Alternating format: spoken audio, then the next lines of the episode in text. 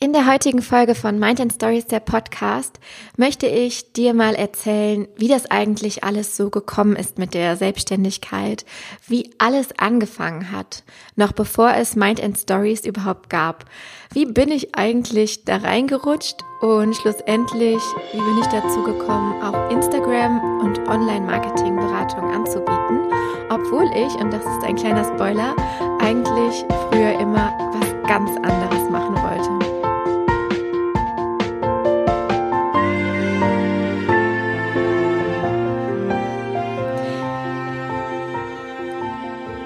Ich liebe ja diese Folgen, in denen ich kein Skript und keine Notizen brauche.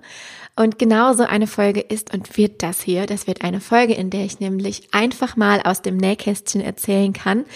Ähm, ja, letztendlich geht es ja um meine Geschichte und meinen Weg in die Selbstständigkeit. Denn das ist eine Frage, die ich ganz, ganz, ganz oft gestellt bekomme. Ob auf Instagram oder in Gesprächen mit anderen. So dieses, sag mal, wie bist du eigentlich dazu gekommen, ähm, das zu machen, was du machst? Also eben Unternehmen und Selbstständige dabei zu beraten, ähm, wie sie ihr Online-Marketing und in ähm, besonderer Hinsicht ihr Instagram-Marketing eben ähm, optimieren können, auf die Beine stellen können und daraus eben Erfolge generieren können. Ähm, ja, rückblickend ist es total die witzige Geschichte oder was heißt witzig? Ähm, es ist irgendwie mit sehr, sehr vielen Kehrtwenden behaftet und auch mit ganz, ganz vielen Zufällen. Ähm, ich glaube, für jeden, der irgendwie gerade so vor diesem Traum steht, sich selbstständig zu machen oder vielleicht von einer nebenberuflichen Selbstständigkeit träumt oder auch einer projektbasierten Selbstständigkeit, also irgendwie sich was eigenes aufbauen will, ist so dieser Anfangsschritt der größte Baustein Stein. Also das ist so die, die größte Hemmschwelle, einfach loszugehen. Und deswegen ist es vielleicht ganz hilfreich, wenn man sich mal die Stories von anderen anhört, ähm, wie das eigentlich so gekommen ist. Und deswegen möchte ich heute mit meiner Geschichte beginnen, die ähm, letztendlich, ja, wenn ich ganz, ganz weit aushole, so anfängt. Ich war immer fest davon überzeugt, dass ich einmal Lehrerin werde. Also seit ich denken kann, ähm, hatte ich eigentlich den Wunsch, anderen Leuten oder Menschen und auch Kindern was beizubringen. Es hat sich schon ganz früh bei mir irgendwie abgebildet. Ich habe in der Grundschule damit begonnen, ähm, ja meinen Mitschülern ähm, Nachhilfeunterricht zu geben, habe für andere Stationen Lernen vorbereitet. Ich war in der Grundschule so ein richtiges Streberkind. Keine Sorge, das hat irgendwann total nachgelassen, aber in der Grundschule gab es für mich nichts cooleres und tolleres als die Schule selbst. Und ja, da habe ich irgendwie immer schon darüber nachgedacht, ja, Lehrerin könnte doch der passende Job für mich sein. Ähm, dieses, ja, dieses Lernen und andere zu inspirieren, ist ja immer noch was, was mich total begleitet und fasziniert. Nur jetzt eben mittlerweile auf andere Art.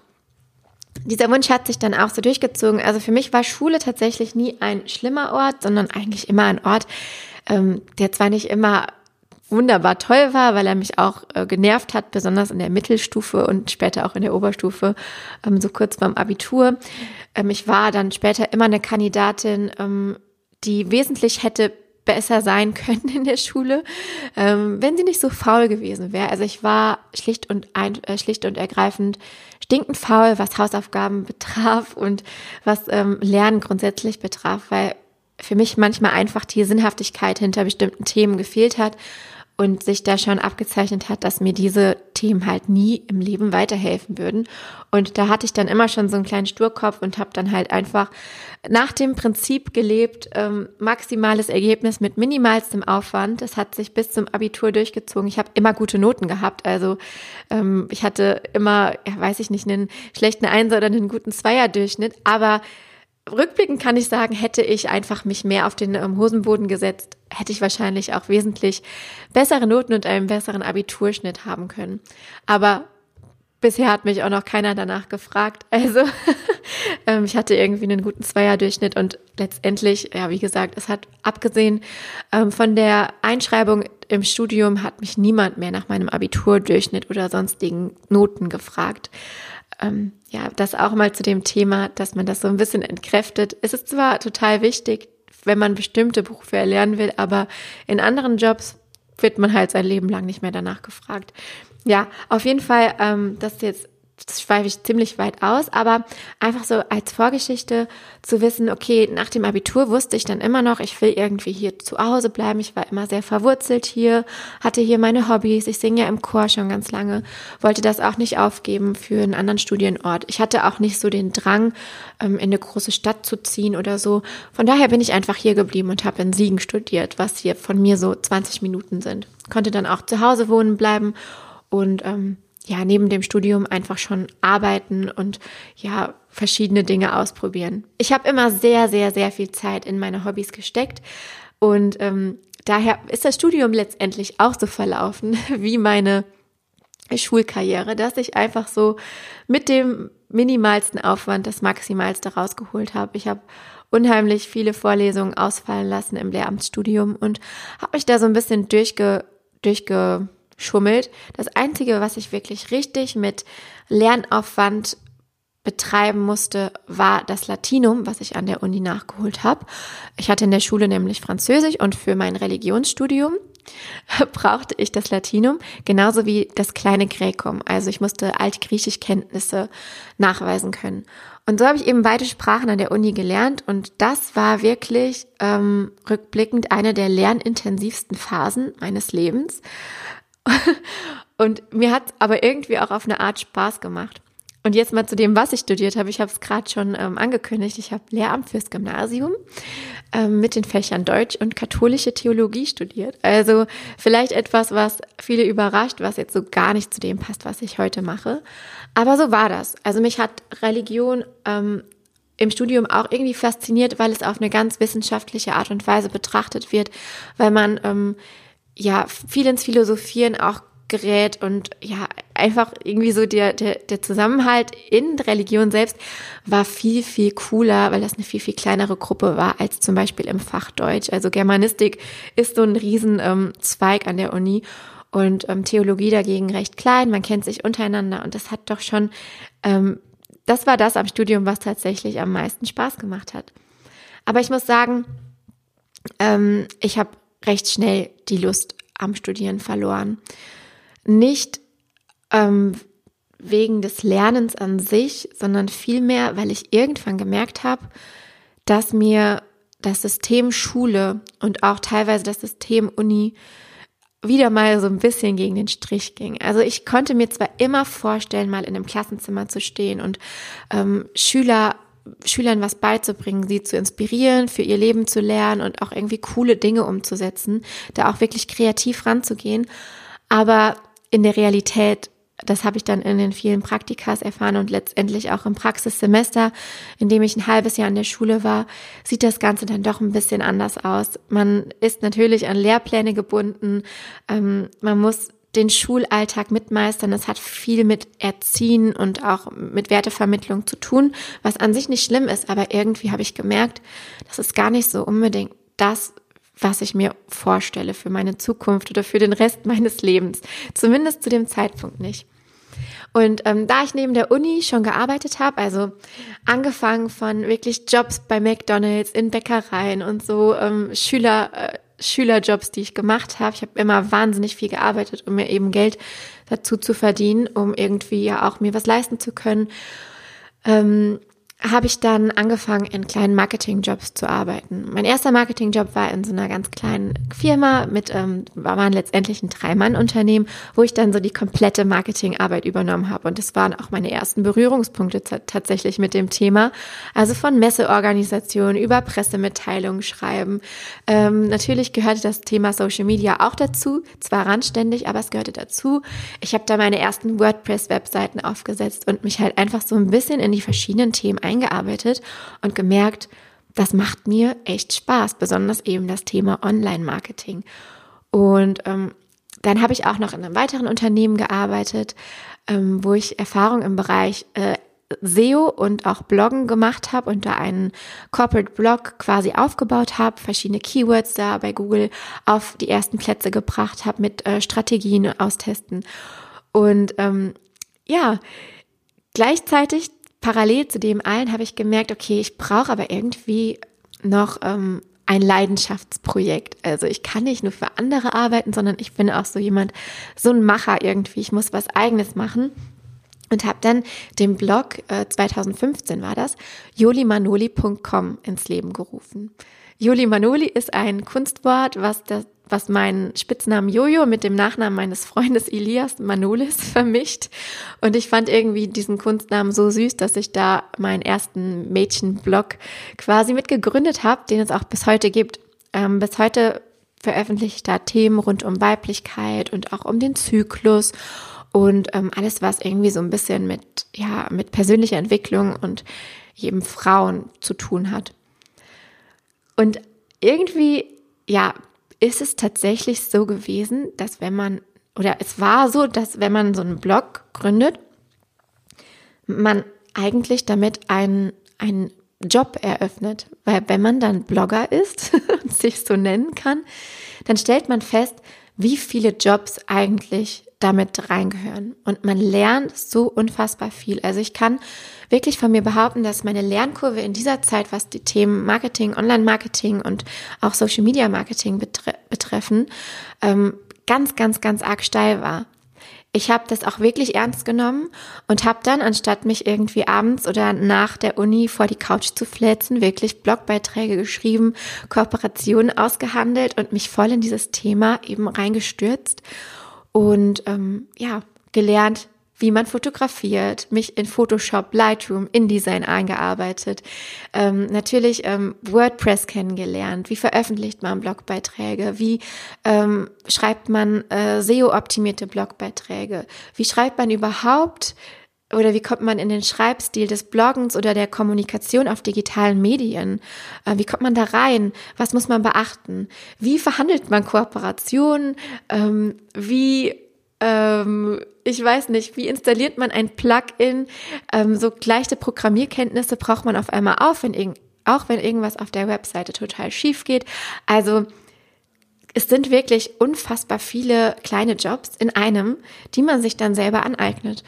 Und deswegen kann ich auch rückblickend sagen, dass das und dass die Kontinuierlichkeit, mit der ich da dran geblieben bin und die Ernsthaftigkeit eine der besten Entscheidungen für meinen jetzigen Berufsweg waren. Ähm, sowieso glaube ich, dass man durch Erfahrung und durch auch vor allem die Kombination aus ähm, Leidenschaft und Erfahrung eben das meiste für sich mitnimmt. Und ich glaube, das, was ich in dieser Zeit gelernt habe, hätte mir kein Studium der Welt zumindest so praxisnah vermitteln können, wie eben diese Zeit, in der ich das intensiv betrieben habe. Und wie das dann eben so ist, entstehen dann aus solchen Dingen plötzlich, ähm, ja, entsteht Neues. Es öffnen sich neue Türen. Man lernt natürlich unglaublich viele Leute kennen. Man vernetzt sich. Man hat Kontakte zu Agenturen, wenn die ersten Kooperationsanfragen reinkommen. Und ich muss dazu sagen, bei mir ist das Ganze nie groß geworden. Also ich habe ähm, ich habe viel ausprobiert, viele verschiedene Nischen. Ich habe mal ein bisschen Mode gemacht, ich habe mal ein bisschen Beauty gemacht. Ich habe auch viele lyrische Texte geschrieben, also einfach so Tagebuchähnlich dokumentierend ähm, geschrieben.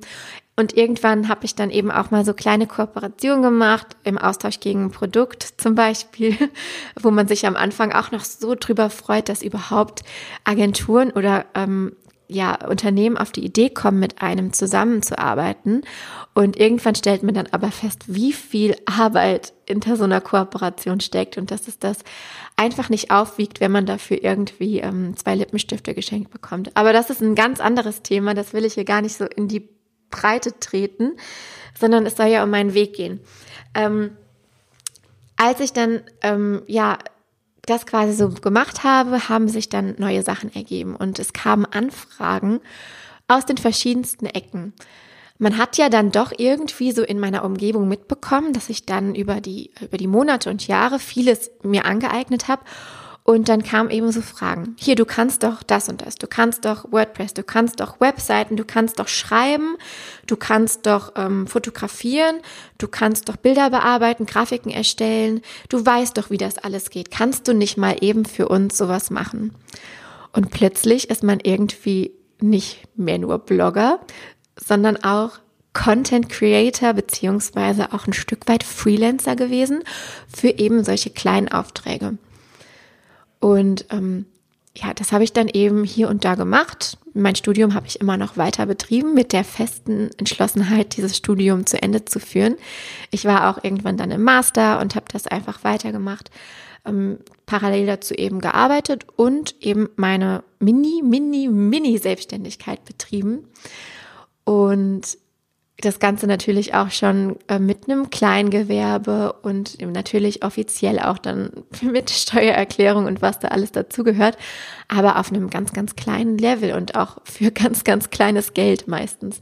Aber das hat mir nichts ausgemacht zu dem Zeitpunkt, weil für mich war das einfach eine tolle, eine tolle Reise, eine tolle Spielwiese, um eben in diese Welt reinzukommen. Und ohne dass ich es wollte, hat sich dadurch oder ohne dass ich es was heißt wollte, ich wollte es natürlich, aber ohne dass ich es ähm, angepeilt hätte als Ziel für mein Leben, hat sich daraus irgendwann jetzt meine jetzige Vollzeit-Selbstständigkeit entwickelt. Und ähm, ich habe dann ganz, ganz, ganz, ganz lange mit mir gehadert, was ich mit diesem Studium mache. Ich habe dann immer mehr eben solche Freelance-Aufträge angenommen, auch in Zusammenarbeit mit Agenturen. Und war irgendwann zu einem Zeitpunkt so tief da drin und so weit entfernt von diesem Theologie- und Germanistikstudium, dass ich ähm, ja das so völlig hab schleifen lassen tatsächlich. Ich hatte immer noch den Willen, das fertig zu machen, habe gesagt, so nächstes Semester, da machst du's und da schreibst du deine Masterarbeit und die Hausarbeiten, die noch offen sind und ziehst es einfach durch. Aber ich musste an irgendeinem Punkt erkennen, dass es nicht funktioniert und dass man nur eine Sache mit voller Kraft machen kann. Und so war ich einfach noch eine Weile eingeschrieben, bis ich mich jetzt quasi vor, ähm, oh Gott, vor einem halben oder einem Jahr oder einem Dreivierteljahr, also vor noch nicht ganz zu, zu langer Zeit, letztendlich von dem Studium erstmal verabschiedet habe und mich exmatrikuliert habe. Einfach ähm, um diesem Zwiespalt zu entgehen, weil ich genau wusste, du kannst nur das eine oder das andere mit voller Kraft machen und mit vollem Fokus. Und ich wusste, zu, zu dem Zeitpunkt hatte ich mir meine Selbstständigkeit schon so weit aufgebaut, dass mich das so hätte zurückgeworfen, wenn ich nochmal mit ähm, 70 Prozent Gas in das Studium gegangen wäre. Jetzt kann man natürlich im Nachhinein sagen, es ist ärgerlich, weil mir wirklich nicht mehr viel gefehlt hat, um den Masterabschluss zu machen. Aber irgendwie sehe ich das mittlerweile auch als, ähm, ich sehe das nicht als vertane Zeit an oder als ja verbummelte Zeit, sondern ich sehe das wirklich als Reise, in der ich einfach begriffen habe, wo mein Weg hingeht und man muss irgendwann Entscheidungen treffen und eine solche Entscheidung war das eben. Und es ist ja keine endgültige Entscheidung. Also wenn ich irgendwann sage, ich möchte doch ins Lehramt gehen, dann gibt es auch dafür Wege und Möglichkeiten und so ja, möchte ich einfach damit mit einem guten Gefühl einfach abschließen und kann das auch jedem empfehlen, dass wenn sich zwei Wege ergeben, man kann eine Zeit lang Dinge parallel zueinander machen, aber irgendwann muss man sich für etwas entscheiden und fokussieren, wo man hin möchte, um wirklich weiterzukommen. Weil ständig zweigleisig unterwegs zu sein, das bringt auf Dauer keinen Fortschritt und äh, wirft einen eigentlich die ganze Zeit zurück. Selbst wenn man nur gedanklich in einer Sache festhängt. Und das war bei mir der Fall, dass ich gedanklich immer das Gefühl hatte, so, jetzt musst du noch mal ran und komm, jetzt mach doch mal, schreib doch mal eine Hausarbeit mal eben nebenbei ab 18 Uhr abends. Es funktionierte nicht. Und deswegen bin ich so froh, dass ich das jetzt ähm, mit einem guten Gefühl und wirklich einem guten Gewissen gekappt habe. Jetzt ist ja vielleicht noch so die Frage, wie bin ich denn jetzt von diesem ja, nebenbei Freelancen zum Thema Instagram Marketing und zu Mind and Stories gekommen. Auch das war tatsächlich eine Entwicklung. Also ich habe ganz lange Zeit einen riesengroßen Blumenstrauß an Angeboten eben meinen Kunden präsentiert. Also so klassisch Freelancer, so virtuelle Assistentinnen mäßig. Ähm, wirklich viel, viel gemacht und viel ausprobiert und ja, irgendwann gemerkt, dass auch das zu wenig Fokus beinhaltet hat. Und immer wenn ich Richtung Instagram was machen konnte, habe ich eigentlich gemerkt, wie ich da drin aufgehe, wie ich darin mein ganzes Wissen vereinen kann, was ich mir in den letzten fünf Jahren angeeignet habe im Bereich Online-Marketing und wie ich da einfach so kreativ werden kann, dass ich andere damit richtig, richtig weiterbringen kann. Und ich habe dann wirklich ganz, ganz lange, während ich das Ganze noch so als Inkognito-Freelancer betrieben habe, wo auch noch nicht wirklich drüber gesprochen habe in meinem Umfeld.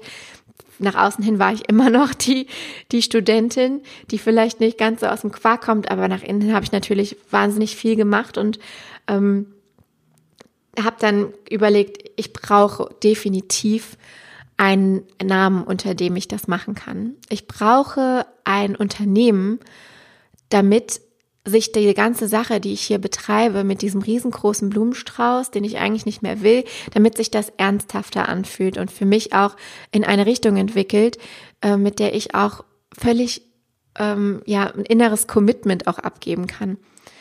Und so hat dieser Prozess, in dem ich mir Mind and Stories, also mein jetziges Unternehmen, wie auch der Podcast heißt, ausgedacht habe, auch bestimmt noch mal gut sechs Monate in Anspruch genommen.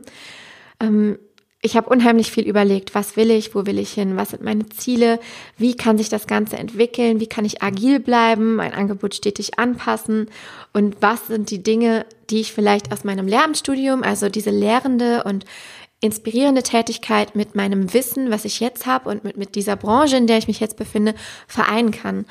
Und habe dann so ganz schnell festgestellt, dass das Ganze eher auf eine beratende Tätigkeit im Bereich Social Media Marketing hinausläuft ähm, aber wer mich kennt, der weiß, dass ich mich so, so, so schl schlecht einschränken kann und einschränken will und wollte mich nicht die Instagram-Beraterin oder Marketing-Beraterin oder sowas nennen und habe nach einem Namen gesucht, der wirklich auch meine Leidenschaft ähm, für das Geschichten erzählen, das Inspirieren nach außen trägt.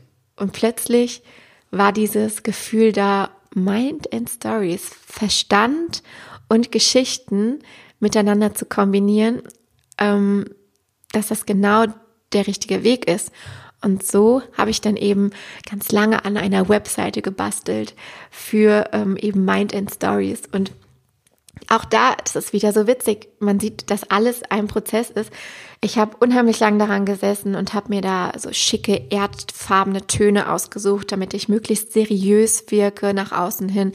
Habe mir ähm, ja ein Logo erstellt, was ja, was, was einfach super seriös alles gewirkt hat und genau dann alles so ein bisschen in die schicke Richtung und ich habe die Webseite nie veröffentlicht, die ich da gebaut habe weil ich einfach das Gefühl hatte, okay, das, das ist zwar alles wunderschön, also ich habe mir da wirklich sehr viel Mühe beigegeben, es sah schön aus, hatte auch irgendwie ein Konzept, aber das war einfach nicht ich. Es war einfach nicht ich. Und in der ganzen Zeit habe ich das einfach nicht veröffentlicht, habe auch noch mit niemandem drüber gesprochen und dann habe ich meinen Freund gebeten, den Elias, der ist ja auch Grafikdesigner und da sehr bewandert. Ich habe gesagt, du, ich komme hier irgendwie nicht weiter. Kannst du mir nicht mal so einfach so zwei, drei Social Media Grafiken entwickeln, so ins Blaue. Wie würdest du das machen? Wie würdest du meinen Auftritt oder wie würdest du mich in eine Social Media Grafik verpacken? Und daran habe ich gemerkt, wie wahnsinnig hilfreich Input von außen ist, auch wenn es nur mein Freund war. Denn innerhalb von wenigen Minuten hatte er mir diese Farbkombination, die ich bis heute benutze, rosa, dunkelblau und rot ähm, zusammengeklickt und mir da so ein paar Grafiken mit organischen Formen gemacht und ähm, mein Logo, was ja so ganz schlicht und so ganz ähm, clean ist, ähm, ja, gemacht. Und das hat alles wirklich nur wenige Minuten gedauert. Und das war wie ein, ein Funke, der auf einmal übergesprungen ist. Und ich habe gesagt, und genau das bin ich. Und genau damit gehe ich noch heute raus. Und es war wirklich dann wiederum so eine Kurzschlussentscheidung, monatelang rumgeeiert und sich nicht entscheiden zu können, aber dann einen Moment zu nutzen, in dem sich alles richtig anfühlt und dann einfach damit rausgehen. Und dann habe ich kurzerhand kurzen Prozess gemacht und meinen Instagram-Account ge geöffnet, mir eine Facebook-Seite erstellt, meine Webseite umgebrandet, ähm, so ein bisschen umgeändert, wie ich das dann haben wollte und wie das eben zu diesen Farben und diesen diesem ganzen Gefühl, was Mind and Stories jetzt vermittelt, gepasst hat. Und ja, plötzlich war ich da. Und das war im Oktober 2018. Also Mind and Stories ist öffentlich da seit Oktober 2018, was jetzt zum jetzigen Zeitpunkt ein bisschen mehr als ein Jahr ist. Und was ab da begann, hat mich selber komplett überrascht. Also ich hatte am Anfang noch so das Gefühl, okay, jetzt gibst du dir erstmal fünf Jahre Zeit, machst noch so ein bisschen Freelancing und guckst einfach mal, wo die Reise hinführt. Aber es hat sich innerhalb eines Jahres so wahnsinnig viel verändert für mich und ich habe so, so, so viel gelernt, ähm, woran nicht zuletzt Instagram ähm, einen großen Anteil hat. Denn ich habe mich unheimlich intensiv in die Arbeit auf Instagram gestürzt. Ich wollte, ich wusste damals schon, es ist wichtig, eine Community aufzubauen, ein Grundrauschen zu erzeugen, erstmal Markenbekanntheit zu schaffen. Weil wer will meine Leistungen buchen, wenn er mich nicht kennt? Und das war wirklich mein Fokus. Und da habe ich unheimlich viel Zeit und Energie reingesteckt. Ähm, das darf man nicht in Stunden aufwiegen, das darf man auch nicht in, in äh, Geld aufwiegen, was da wirklich reingeflossen ist. Aber es hat sich ausgezahlt, denn schon nach wenigen Monaten konnte ich eigentlich ähm, die ersten Kunden gewinnen über Instagram, ähm, habe tolle Leute kennengelernt über Netzwerkveranstaltungen, über ähm, ja Gruppen auf Instagram, die sich irgendwie formiert haben, über Mastermind-Gruppen, über Events, über einfach nur meine Community, die sich geformt hat. Und auch wenn es bis heute nicht eine riesige Community ist von mehreren hunderttausend Leuten, hat sich da wirklich sowas draus entwickelt, was mich dazu gebracht hat, ähm, das Ganze aufs nächste Level zu heben. Ähm, ich habe dann wirklich angefangen, mit Selbstständigen in die Einzelberatung zu gehen rund um das Thema Instagram und dabei ganz, ganz schnell gemerkt, dass das mein Ding ist und dass ich da richtig drin aufblühe. Und aus diesen Einzelberatungen hat sich dann eben auch Ende letzten Jahres ein Online-Kurs entwickelt, ein Live-Kurs Insta Up Your Business, ähm, mit dem ich eben 20 Frauen gleichzeitig weiterhelfen konnte, ihr Instagram-Marketing aufs nächste Level zu bringen. Und dieses Gefühl, diesen Kurs rauszubringen, hat mich so unendlich viel weitergebracht. Auch da hatte ich wieder so viele Learnings. Was ich aber zusammenfassend aus der ganzen Zeit noch äh, sagen kann und euch mit auf den Weg geben möchte, ist, egal wie komisch oder wie, ähm, wie sagt man, egal wie viele Hürden oder wie viele Kurven ein Weg auch haben mag, ähm, man muss einfach dem Prozess vertrauen und man muss ein Stück weit sich in das, auf das einlassen, was gerade kommt und daraus das Beste machen. Und was uns wieder mit all den anderen Podcast-Folgen verbindet, die wir bisher hatten, man muss einfach machen. Hätte ich damals nicht den Schritt gewagt, einfach einen Blog zu eröffnen und ich wohne auf einem Dorf, das ist nichts, was man zu der Zeit hier alltäglich nennen konnte. Ähm, ich wurde natürlich auch beim Bäcker angeguckt. Ich war zwischenzeitlich auch mal in der Zeitung und ähm, ich wurde von Omas angestarrt, die das überhaupt nicht begreifen konnten. Ich wurde auch oft belächelt darüber, dass ich im Internet Texte veröffentliche mit Bildern von mir und all diese diese Sachen, die man dann erlebt. Ich habe es einfach gemacht. Ich habe wirklich einfach Augen zum durch. Ich wusste aus meinem Innern heraus, das bringt mir was, egal wie viel Gegenwind sowas erzeugt und egal wie viele Leute das nicht verstehen können. Bis heute gibt es unzählige Leute, die nicht verstehen können, was ich mache und die wird es auch immer geben. Und genau das ist das, was einem zeigt, oder zeigen kann, dass man sich fokussiert auf das, was man wirklich gut kann. Ähm, ich hatte letztens auch so ein ähm, tolles Gespräch mit meinen beiden Mastermind-Mädels, der Hannah Panidis und ähm, der Socializer. Ich findet ihr auch beide auf Instagram. Und wir haben nochmal zusammen festgestellt, ich weiß gar nicht, ich glaube, Hannah hat das gesagt, erst wenn man Hater hat, hat man auch Erfolg. Und so ist es wirklich. Also, wenn man Hater hat, also ich will noch nicht mal sagen Hater, aber wenn man Kritiker hat oder wenn man Leute hat, die einen nicht verstehen können, erst dann weiß man, dass man so spitz fokussiert ist, dass ähm, dass man auch erfolgreich werden kann. Weil mit diesem Blumenstrauß, den ich am Anfang angeboten habe, wirklich diesem bunten Mix aus allem, was man anbieten kann, hätte ich niemals erfolgreich werden können.